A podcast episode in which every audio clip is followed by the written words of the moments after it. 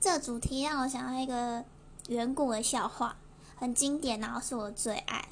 以防有人没听过，再跟大家复习一次。以前有一个记者，他要到南极去采访企鹅们，想要了解他们一天中到底都在做什么事情。第一只企鹅就说了：“我每天吃饭、睡觉、打东东。”于是记者访问了第二只企鹅，他回答是：“吃饭、睡觉、打东东。”就这样子一直访问、访问、访问了九十九只企鹅，答案都是一样的。于是记者说：“哎，差不多可以收工回家了。”那就凑个整数，问了第一百只企鹅，他回答是：“吃饭、睡觉。”哎，这下记者都惊呆喽。那你不打东东吗？企鹅说：“因为我就是东东啊。”